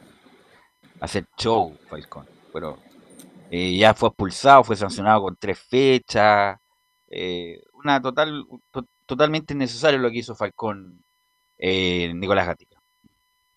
Claro, lo comentábamos ayer que es muy típico esto del, de, la, de los ríos platenses, ¿no? De, esto de, retrasar el juego, de demorar justamente cuando el partido estaba ahí todavía 1 a 0, cuando se veía que la Serena se iba con todo a buscar el empate, por supuesto fue para ganar tiempo, eso, esa- esas mañas que se utilizan en Argentina y en Uruguay, por supuesto la tiene ahí Maxi Falcón. Antes de pasar a revisar a Gustavo Quinteros, claro, justamente en La Serena explicaron por qué se enojaron con Maxi Falcón fue lo siguiente. El ayudante de Ponce, Rodrigo Venegas, reconoció que su molestia surge porque sintieron que el Peluca quiso retrasar el juego cuando metió un balón de vuelta al campo antes de un saque de fondo de Zacarías López. Aseguran que fue un detalle y prefieren dar vuelta a la página. Pero fue básicamente eso. Cuando terminó el partido, claro, se fueron todos con Falcón. De hecho, Miguel Ponce no alcanzó a salir de la cancha cuando ya terminó el partido, porque fue la última jugada de- del compromiso. También uno que estaba ofuscado era Pablo Lenzi, que es el otro de los ayudantes Sí, que tiene oiga, Miguel oiga, Ponce. le- lo tomó del cuello Pablo Lenzi, ¿ah? Y bueno. Pero ya terminó, ya es parte del, del, del final de un partido en que yo digo fue muy, muy parejito. Y por un penal Colo Colo gana y el segundo gol de este niño, este, bien por él, porque jugar con mucho futuro, gana Colo Colo 2 a 0. Bueno, pasemos a revisar ya reacciones del técnico Gustavo Quintero. La primera sobre el análisis del partido, dice el técnico, valoro mucho el triunfo, creo que fue merecido. Valoro mucho el triunfo porque creo que fue merecido por lo que se hizo. Trabajamos el partido desde el inicio con mucha intensidad, mucha presión, no dejamos jugar con libertad desde el fondo como suele hacer la Serena. Y eso lo fue desgastando, lo fue desgastando, empezaron a cometer errores en la salida, en la entrega de pases y creo que generamos situaciones a partir de los errores, generamos situaciones que también no, no tuvimos por ahí mucha mucha precisión si no podríamos haber convertido antes, creo. Así que conforme con lo que hicieron los muchachos y, y bueno, estamos en una posición ahí expectante que depende de nosotros y eso es lo que queríamos, ¿no? Jugar este partido, estar siempre ahí cerca de los de los de arriba para poder en cualquier momento poder luchar de igual a igual contra los primeros y poder eh, conseguir los objetivos de acá hasta diciembre que nos hemos trazado, ¿no? Respecto de la oferta que le hicieron, comillas, de San Lorenzo, no es que llegó una oferta y le dijeron, te queremos llevar, Gustavo, inmediato. por favor, ¿cuánto? aquí Ven a salvarnos. No, o sea, preguntaron cuál es la co- condición contractual de, de Qui- Quintero en Colo Colo, preguntaron y sería, no es que llegue- llegar, no, te queremos llevar, ¿con quién tenemos que hablar? Eh, hay que pagar alguna indemnización, por favor, te queremos llevar en andas para San Lorenzo, no, preguntaron como a mil entrenadores más, así que para que no exagere justamente esa solicitud, lo escuchamos justamente del reportero de, es como el Nicolás Gatica, pero de San Lorenzo por, Ya. por Teis Sport. Oye, este Quintero, ¿qué tal la con- como jugador en San Lorenzo? ¿Alguien se acuerda o no? Como jugador. Quintero, no se acuerda usted. También dirigió a San Lorenzo en su comienzo como técnico, es un hombre que es respetado, es querido, y por eso... ¿Está hablando de Gustavo Quintero? De Quintero, claro. Quintero jugó en San Lorenzo. y fue técnico de San Lorenzo en, en, el comienzo de su carrera, así que lo conocen y por eso a lo mejor preguntaron por él Nicolás Gatica. Claro, jugó en San Lorenzo justamente, eh, eh, Gustavo Quintero. Sí, de hecho de Argentina dicen lo siguiente, no llega, dalo por hecho, es imposible. Lo llamaron, pero es imposible porque agregaron de que la situación económica no lo permite. No hay plata en el equipo de San Lorenzo para San Lorenzo, a Quintero ni a ningún otro jugador. Ningún otro técnico, digamos. Sí, San Lorenzo Nicolás le debe plata a Palestino todavía por Paulo Díaz, que la FIFA le dio el veredicto y, y esto sin vergüenza, hay que decirlo, sin vergüenza San Lorenzo fueron al TAS solamente para dilatar la cosa, porque no tienen plata para pagarle por el pase de Paulo Díaz a el Medio Oriente. Así que todavía le deben plata a Palestino por Paulo Díaz la gente de San Lorenzo. Y por eso tienen, tienen a Di Santo ¿ah? como jugador para venderlo si es que hay interesados. Aquí, bueno, me indica 94, 97 como jugador eh, Quintero y el 2003 como técnico estuvo. Gustavo Quintero. un hincha reconocido de San Lorenzo como Leonardo Mora. Bueno, escuchemos a Gustavo Quinteros en la número 2, dice opción de dirigir en San Lorenzo. Con respecto a... Sí, hay una propuesta, me llamó una persona eh, averiguando mi situación eh, contractual, que estaban interesados para un club grande de Argentina, así que yo como entrenador me siento orgulloso y y esto me motiva mucho más para seguir, pero bueno, yo tengo contrato con Colo Colo, estoy muy contento, muy feliz y estoy tranquilo en el club.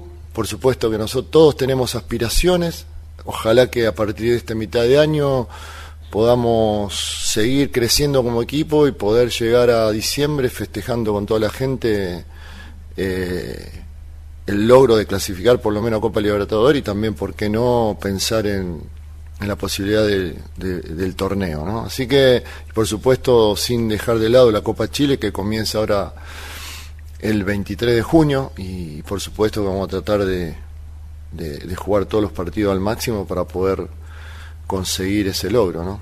Así que, bueno, eso es lo que te puedo decir. Ahí está. Y la última que he escuchado, porque también tiene que ver con lo mismo, dice eh, Quintero, yo tengo contrato hasta diciembre, pero ahora trataremos de que el equipo cada vez juegue mejor. Yo tengo contrato hasta diciembre, estoy muy contento, estoy tranquilo, feliz. Por supuesto que trataremos de, que el equipo cada vez juegue mejor, de fortalecer de alguna manera el juego que tenemos, con trabajo, con y poder eh, darle una satisfacción grande a la gente. ¿no? yo a mí tengo, yo respeto y, por supuesto me, halaga que un club importante pueda estar, digamos, interesado en, eh, en mí, pero hoy por hoy estoy enfocado en Colo Colo y pienso hacerlo, por supuesto, hasta el día final de mi contrato, que es en diciembre, ¿no? Ahí está, entonces cerrado el tema San Lorenzo, Gustavo Quintero, a no ser que llegue una oferta importante de otro país, por lo menos se va a quedar hasta diciembre para pelear, como dice él, bueno, los objetivos que son el campeonato nacional y por supuesto clasificar a una Copa Libertadores. Para hacer el tema de Colo Colo y que tiene que ver con la Copa Chile, lo decía muy bien Quintero, es el 23 de junio eh, comenzaría, pero claro, este, este miércoles, en dos días más, va a ser el sorteo de la Copa Chile, que al principio se va a jugar entre fin de semana del 19 y 20 con los clubes de primera B y los de segunda división profesional y de ahí recién el fin de semana siguiente, ahí se comenzarían a jugar los partidos con llaves de ida y vuelta que se van a jugar, recordemos, bueno, de octavo de final hasta la semifinal y la final se va a jugar en un estadio único que va a ser definido próximamente. Aquí está más o menos la, fecha, nos dice, claro, aquí está. Se jugarán llaves con duelos de ida y vuelta, posteriormente se jugarán las definiciones en octavo y cuarto de final al mismo tiempo de la Copa América, mientras que las semifinales y la gran final única se jugarán durante agosto. Ok, gracias Nicolás. Bien. Bueno, antes de ir a la pausa, eh, la selección chilena da la nómina de la Copa América este jueves. La nómina para ir a la Copa América y además viaja este sábado con destino Río para el primer partido de la Copa América frente a Argentina. No vuelven al país como pasa con Argentina. Argentina va y vuelve. Chile no, se va a quedar en Itu, en Sao Paulo, y de ahí va a viajar a, a, las sedes que le corresponde jugar. Así que hay novedades con la selección chilena. Vamos a la pausa, Leo, y volvemos con la Católica.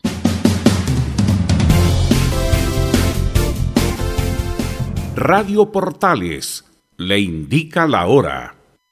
Las 2 de la tarde, 40 minutos. Ahora más que nunca, quédate en casa y disfruta de algo rico sin pagar de más. Somos de la casa, una delicia al paladar. Conoce nuestra variedad de waffles, sándwiches, empanadas de horno y mucho más. Contáctanos vía WhatsApp al más 569 5018 3008. Atendemos todas las tarjetas de crédito y red compra. Infórmate más en nuestras redes sociales, en Instagram y Facebook. Recuerda, somos de la casa, una delicia al paladar. Durante esta emergencia sanitaria, realicemos actividades junto a nuestros niños, niñas y adolescentes. Intentemos solucionar los problemas con diálogo y conversando sobre las emociones que surgen estos días. Que ellos confíen en sus padres o adultos cuidadores puede evitar el consumo de alcohol y otras drogas. Si necesitas ayuda, ingresa a senda.gov.cl o llama al 1412. Senda, Ministerio del Interior, Gobierno de Chile. Visita www.radiosport.cl, el sitio web de la Deportiva de Chile. Programas, noticias, entrevistas y reportajes, podcast, radio online y mucho más. Todo lo que pasa en todos los deportes lo encuentras en www.radiosport.cl. La Deportiva de Chile en Comercial IAC y Compañía Limitada. La mejor calidad mundial en laminados decorativos. Comercial IAC y Compañía Limitada es Vertec en Chile. San Ignacio 1010, Santa Rosa 1779, Avenida Mata 446 y Portugal 501. Comercial IAC y Compañía Limitada es Vertec en Chile. Desde todo Chile. Desde todo Chile. Y para todo Chile para todo Chile. Portales Digital está en todas partes. www.radioportales.cl Un acercamiento electrónico a todo lo que pasa en el fútbol. Escuchas Estadio en Portales en su edición central. La primera de Chile, uniendo al país de norte a sur. 14 horas con 42 minutos y le damos la bienvenida a don Luis Felipe Castañeda, que tiene como nombre de galán mexicano, ¿ah? de teleserie mexicana, así, del canal. Eh, ¿Cómo se llama? ¿Me verás una estrella? Es una, no. Eh, inmediatamente es. Estrella, claro, el canal de la estrella. Así que bueno. ¿Aparece el canal de la estrella? No, no, bienvenido. podría aparecer. Claro, tiene nombre de Luis Felipe Castañeda de Galán Mexicano. ¿Cómo estás, Luis Felipe? Buenas tardes y bienvenido. ¿Qué tal, Velus? ¿Cómo estás? Muy buenas tardes a todos. Gracias por la bienvenida. No, de, telenovelas nada, pero sí de, de harta información de, la católica. Eso sí le tenemos bastante. Oye, tiene eh, voz de católica. Tiene voz de católica. ¿Cómo sería esa voz de católica? Claro, le, bueno, les comentaba en los titulares, muchachos, que es alegría todo el, balance que se hace en el cuadro cruzado, ya que cumplió con todos los objetivos, ¿no? Supercopa, octavo de final de Copa Libertadores, y al menos por ahora sigue siendo el único líder del torneo. Esto después de haberle ganado en Valparaíso 1-0 a Santiago Wanderers en un partido que fue bastante complicado. No jugó tan bien Católica, pero sí, como les comentaba también, le jugó un poco a favor el viento en Valparaíso luego de ese golazo que realizó Juan Cornejo, que el mismo jugador Oye, pero disculpa Luis Felipe, es extraño porque, bueno, no, tiene culpa, le pegó, le pegó como le pegó Cornejo y le salió un golazo. Y no tiene por qué andar pidiendo disculpas, o sea, eh, como... Bueno, centro. tiró el centro y me salió el ángulo. Y el viento lo llora. Golazo en todo caso. Pero bueno, son cosas del fútbol. Y lo que sí tiene bueno Cornejo, que ha sido criticado durante toda su estadía durante la Católica, es que lo mejor que tiene es justamente la pegada. Tiene muy buena pegada Cornejo, en Nápoles italiano hacía muchos goles de tiro libre y le pegó el centro, le salió al ángulo, así que nadie disculparse más. Fue una pericia del jugador Cornejo Luis Felipe.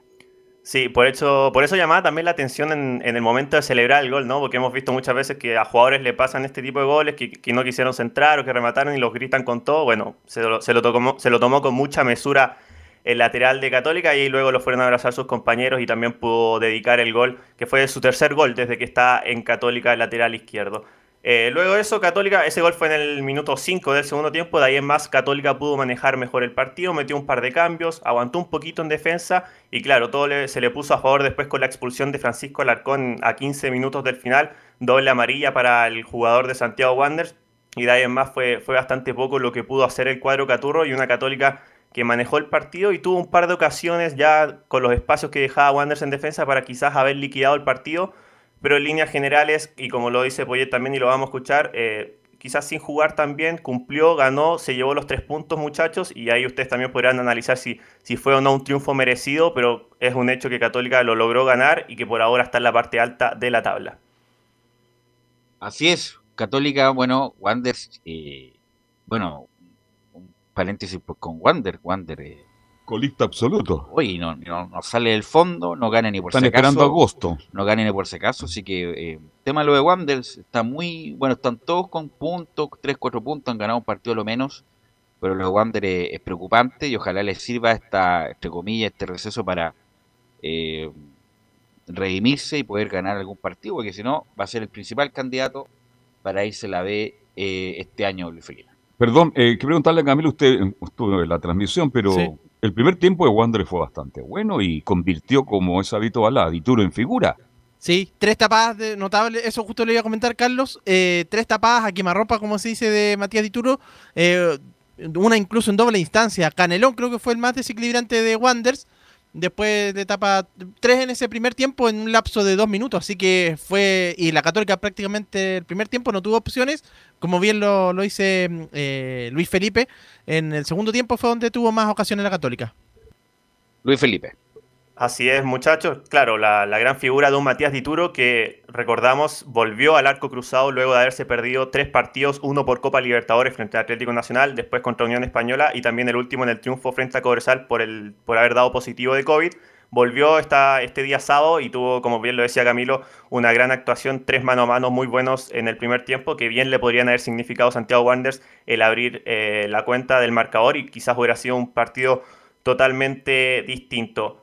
Em, ¿Les parece que escuchemos las primeras declaraciones de Gustavo Poyet, que además de hacer un balance de la temporada, también se refirió a este partido y aseguró que se dio el partido que ellos esperaban? Se dio exactamente como lo, esperábamos. Eh, un equipo de Santiago Wanderers que iba a venir a, por todas, que iba a poner mucho esfuerzo, eh, que evidentemente dependiendo del viento eh, nos iba a poner un poquito más de, problemas en, en, profundidad y sobre todo con la pelota quieta cuando tuvieron las dos chances del primer tiempo.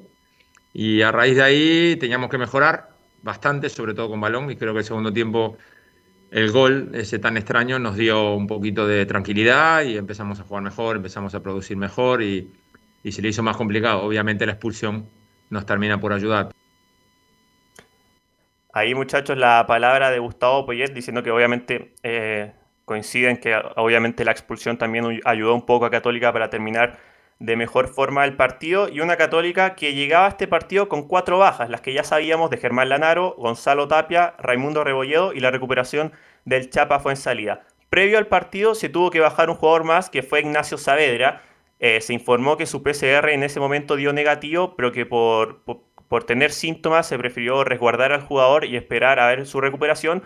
Y hoy día la información que tenemos es que finalmente fue un problema estomacal, lo cual le provocó eh, fiebre, pero finalmente se descarta el COVID y fue solo un tema de, como le decíamos, un tema estomacal de Ignacio Saavedra que ya debería recuperarse en los próximos días. Y también, como lo habrán visto durante el partido, uno que salió lesionado fue Edson Puch en el segundo tiempo, luego de ir en velocidad, corriendo, disputando un balón con un defensa Santiago Wanderers. El número 10 de Católica sufrió una dolencia en el isquiotibial de la pierna izquierda. Y hoy día debería realizarse los exámenes y ya ojalá durante la tarde poder tener la información del diagnóstico final de qué fue lo, que le pasó a Edson Puch en, esa disputa de balón en el segundo tiempo, que también se, suma, se sumaría a una de las nuevas bajas del equipo de Católica. Bueno, Puch no, la ha tenido complicada, la, eh, tuvo COVID, le dio muy fuerte a Puch y, eh, y ahora esta posible lesión. Y además Camilo, excluido totalmente de cualquier nómina, llamado, me, me llama mucho la atención que Puch en el nivel que estaba en Católica, incluso en años anteriores, no, nunca fue eh, opción para ni Rueda ni para las artes. Porque curiosamente, justamente, eh, justo antes de las nóminas siempre ha tenido este, este problema. Claro, ahora tuvo del COVID hace un tiempo, ahora tiene esta lesión, entonces tampoco uno pensaba que a lo mejor para la Copa América podía estar, pero ahora me imagino que en un momento pensamos que podía ser un desgarro, porque es la típica jugada que hace Pucha, así de ese cambio de, ritmo que él tiene y que, bueno, y finalmente termina pidiendo el cambio inmediatamente. Así que también va a quedar fuera, debería quedar fuera esta nómina. Luis Felipe. Sí, claro, no, no podría ser opción para una posible nómina de la selección chilena en Copa América, a pesar de que últimamente, como lo decían ustedes, tampoco ha sido muy considerado, tampoco lo fue por, por Reinaldo Rueda. Lo que sí una noticia positiva para la Universidad Católica ante tantas lesiones y casos de COVID es la de Francisco El Gato Silva, muchachos, que fue titular el día sábado frente a Wanderers y que, ojo, desde su lesión en el año 2019, donde tuvo que ser operado, pasaron dos años sin que, sin que el Gato Silva con la camiseta de Católica pudiera disputar un partido los 90 minutos. Y eso fue lo que pasó el día sábado y escuchamos también las declaraciones del técnico de Católica, Gustavo Poyet, que también habló un poco sobre el Gato Silva y esta felicidad de por fin haber podido disputar un partido los 90 minutos. El Gato Silva me... Digo, seguramente esté más contento que yo, pero eh, estoy realmente contento, creo que se lo merecía, venía haciendo un esfuerzo importante, por distintas razones no lo había podido jugar más y, bueno, eh, ya se sabe que se cayó el Nacho ayer y tuvo que empezar, no sabíamos cuánto iba a durar, pero creo que es de esos jugadores que cuanto más está jugando mejor se siente y terminó el partido muy bien, o sea que todos eh, muy contentos con él. Ahí muchachos, entonces la otra declaración de Gustavo Poyet respecto a lo que les comentaba. Dos años tuvieron que pasar para que el Gato Silva volviera a disputar los 90 minutos. Con Holland y también con, con Poyet había sumado cuánto minutos. Lleva, ¿Cuánto lleva desde la vuelta Luis Felipe el Gato Silva? ¿Un año ya? La, la primera, les, claro, volvió el 2020 con Ariel Holland. Se volvió a resentir un par de veces, por lo que siempre fue Nunca pudo ser titular con Holland, jugó un par de minutos y ahora con Poyet ustedes también lo veían en Libertadores, que entraba en los segundos tiempos cuando el partido estaba un poco más abierto y, Católica tenía más la pelota.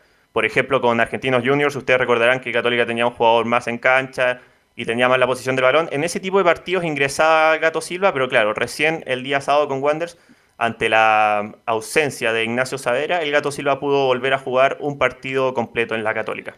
Pero lo que él, bueno, ha tenido mala suerte el Gato Silva, se ha lesionado gravemente aquí en Independiente también, el desgaste material también, los años no pasan en vano, es un buen jugador, imagínate, nos contaba Luis Felipe después de casi un año, juega un partido 90 minutos, así que él tiene contrato hasta fin de año, tiene un año más Luis Felipe. Hasta fin de año es el contrato del Gato Silva. Así que tiene que aprovechar toda la oportunidad del Gato Silva para, para validarse nuevamente como jugador y que pueda renovar en el equipo que lo formó. ¿Algo más, Luis Felipe? Sí, eh, lo último, una particularidad que también se dio en este proceso de Gustavo Poyet fue que no empató ni un solo partido, considerando Copa Libertadores y Torneo Nacional. En la Libertadores, por ejemplo, eh, perdió tres y ganó tres, consiguiendo nueve puntos y asegurando el segundo puesto del Grupo F de la Copa Libertadores.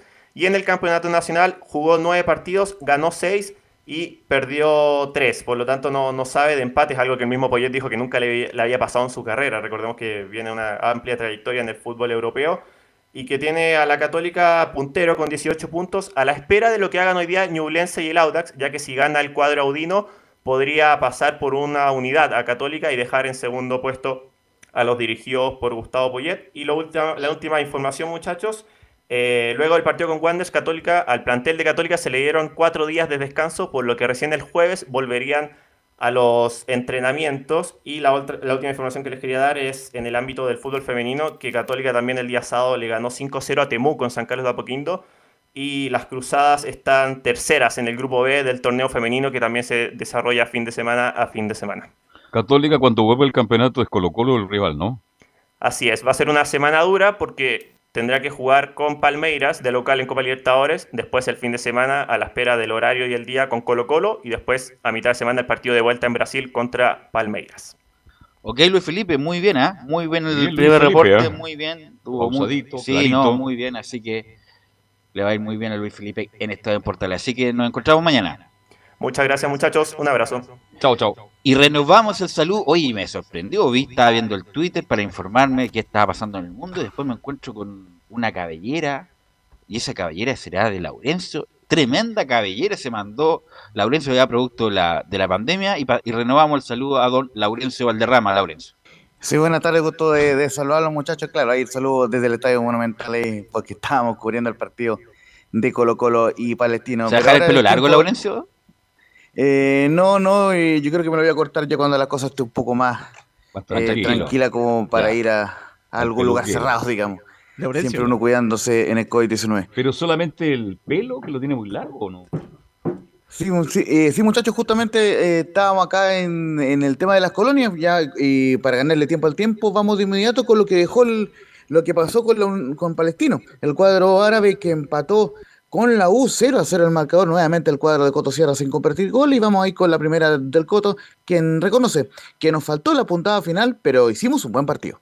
Me parece a mí que, nos faltó la puntada final, creo que hicimos un, buen partido, sobre todo, ¿no después que eh, en el segundo tiempo me parece a mí que ya la U no tuvo, no tuvo posibilidades, que sí en el primer tiempo puede haber tenido un par y creo que nosotros tuvimos posibilidades claras como para, como para haber ganado el partido, pero eh, no, no, estuvimos finos en la última parte o en la puntada final como para, para haberlo definido. Creo que hicimos un buen partido, presionamos bien, jugamos bien y, y al final creo que eh, a mi modo de ver eh, podríamos haber ganado perfectamente este, este partido.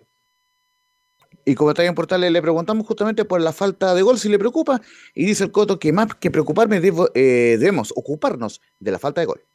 yo creo, más que preocuparme, nos debemos ocupar de ese tipo de situaciones y lo que, lo que trabajamos, ¿no es cierto?, en la semana, creo que tenemos jugadores que tienen esa capacidad y es cosa de nosotros de seguir eh, eh, persistiendo, no decaer, no bajonearse y seguir buscando variantes, ¿no es cierto?, eh, para, llegar al, para llegar al gol. Obviamente hemos, hemos hecho pocos goles, pero, pero en definitiva hoy creo que hemos mejorado mucho el juego, hemos generado muchas situaciones de gol, hemos rematado mucho al arco.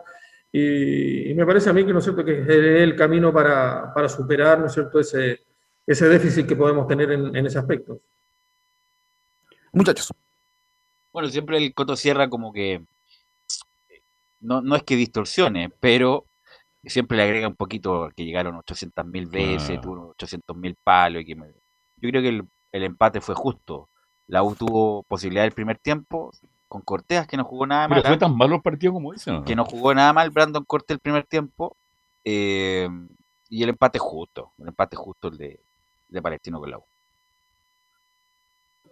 Sí, muchachos, justamente el cuadro de Palestino que lo vamos a ir comentando en la semana con más tiempo porque eh, recibe al Audax italiano el próximo martes, recordemos, partido pendiente por la participación de Palestino en la Sudamericana, así que obviamente el cuadro de Palestino estará preparando ese partido en los próximos días. Y vamos a ir con una pendiente que teníamos de la Unión Española, eh, eh, además de, la, de las declaraciones de César Bravo, el saludo que le, que el técnico a Radio Portales en plena conferencia por el aniversario número 61.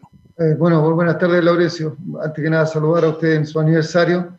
Sigan cumpliendo mucho más y sigan cubriendo esta linda labor que es de cubrir los partidos y darle la, atención y la, pasión a toda, a toda la gente de, de Unión Española y del que cubre el fútbol. Muy bien, agradecemos, Bravo, el saludo de los 61 Sí, tuvo mucho saludo, ¿ah? Muchos saludos, que agradecer a todos los saludos. Sí, de hecho, uno de los saludos, aprovechando de Laurencio, era de, era justamente de Vitamina Sánchez, que dice un saludo para nuestro querido Laurencio ahí de Radio Portal. es un fenómeno, es un fenómeno. Sí, no, ayer iba en el auto en la tarde y escuché a Leo Mora eh, que iba eh, haciendo el programa en la tarde, que salió bien simpático. Y, y además muchos saludos de muchas personalidades, así que Muchos saludos. Agradecemos nuevamente. Hoy día tenemos un programa especial de 7 a 8 justamente con el aniversario de Radio Portal. Así que los saludos. Para que la gente pueda participar. Pueda llamar y saludar. Pueda llamar y hoy junto a Camilo Vicencio Marcelo Santelis. Laurencio. Y por cierto, el agradecimiento de también, bueno, a, Vitamino Sánchez, a, César Bravo, a Daniel Morón también que, que nos saludó. ¿Y Paqui no lo llamó, Paqui? Por el lado de Colo Colo. Eh, Paqui no está contestando teléfono justamente por su, por su lejana posibilidad aún de, ir al agua. Ojo que no está descartado 100%, por lo menos de lo que sabemos. Y, también el agradecer a, a, Pedrote, eh, eh, Pedro Reyes, actual ayudante técnico de Palestino, que también nos saludó. En honor al tiempo, vamos a ir con una cortita de, de la Unión Española. En la 01 dice que César Bravo, que fue un partido difícil, aunque siempre apostamos a ganar. No, un partido difícil. Creo que más que, no sé si ganado o perdido, nosotros siempre apostamos a ganar. A veces no siempre se dan las situaciones. Eh, hubo un rival que prácticamente casi juega la misma intensidad que nosotros estábamos proponiendo y por ahí fuimos, eh, se, como que se, contrapuso esa, esa, intensidad y ellos manejaron bastante bien el medio campo que nos complicó con llegar a, hacia su delantero, que, que, ahí nos tuvieron bastante complicados, sobre todo los primeros minutos, doblando, doblando por, los, por las bandas y generando eh, ocasiones de gol, pero creo que nosotros con el correr del tiempo hasta el gol tuvimos, tuvimos el control de juego, tomamos, mejoramos un poco más, creándonos más ocasiones de gol, un gol anulado, con, con distintas llegadas, tratando de, de, contraponer lo que nos estaba poniendo Antofagasta y después el segundo tiempo también con las variantes después que tuvimos, creo que controlamos el juego, tuvimos mayor control del juego, ya un juego más asociado, sin quitar la intensidad y, generando bastantes ocasiones de gol que no, lamentablemente no pudimos concretar el día de hoy. Si bien la Unión Española empató eh, 1 a 1, eh, cortó esa racha victoriosa de, de César Bravo, pero por lo menos Unión terminará entre los ocho primeros del campeonato, más allá de lo que pasa hoy día con Ñublense y el Audax. Así que muy, muy bien por César Bravo que tomó el equipo en el puesto eh, 14 tras el mal inicio con Jorge Pellicer. Y justamente eh, cerramos este informe de las colonias con la previa de lo que pasa con Nautas. Hoy el, el cuadro eh, verde visitando a Ñublense a las 20 y 30 horas. Si gana será el único puntero del fútbol chileno. Y justamente eh, la consulta para Pablo Vitamín Sánchez es sobre eh, Ñublense que dice la 01 es un equipo que nos ha llamado la atención. Bueno, eh, mire, la verdad, la verdad que un equipo muy, respetamos a todos, ¿no? Pero es un equipo que nos ha llamado la atención por, su manera de, jugar, por la intensidad que tiene, por la buena voluntad de, de, ir para adelante. O sea, uno puede entender, quizás cuando piensa en un equipo recién ascendido, eh, en un equipo más conservador, un poquito eh, menos incisivo, eh, manejando más los partidos, los tiempos, y sin embargo es un equipo que sale a buscar siempre. De alguna manera también esto ha hecho que, que sea un equipo que tiene, producto de esto que yo digo, tiene muchos goles en contra y muchos goles a favor pero es un equipo de mucho cuidado, eh, estás a solo tres puntos de, de nosotros. Ahora sí, esa fue la, la, palabra de Pablo Vitamina Sánchez. Recordemos el, partido del día de hoy, 20-30 horas, en el Estadio Bicentenario Nelson Oyarzún de Chillán, con arbitraje de Cristian Droguet y la tentativa, la formación tentativa del, del Audax con el retorno de Roberto Cerecea, recordemos que estaba suspendido, con Joaquín Muñoz en portería, Oliver Rojas, Carlos Labrín, Fabián Torres y Roberto Cerecea en la última línea, Fernando Cornejo, Osvaldo Bozo e Iván Ochoa en medio campo. Ahí, ahí me guardo una fichita con, con Gonzalo Álvarez y en la delantera Joaquín Montesinos, Rodo Rodrigo Holgado y Michael Fuentes, el Audax que busca eh, eh, ganas para ser puntero otra vez del campeonato nacional. Gracias, Laurencio. Ahí saludos del su amigo el Vitamina. Así que muy amable, nos, encontra nos encontramos mañana. Fuerte abrazo, muchachos. Chao. Gracias, Camilo. Gracias, Carlos Alberto. Gracias a Leonardo Mora por la puesta en el aire. Y nosotros nos encontramos mañana en otra edición de Estadio en Portales. Fueron 90 minutos con toda la información deportiva Vivimos el deporte con la pasión de los que saben. Estadio en Portales fue una presentación de Almada Comercial y Compañía Limitada. Expertos en termolaminados decorativos de alta presión.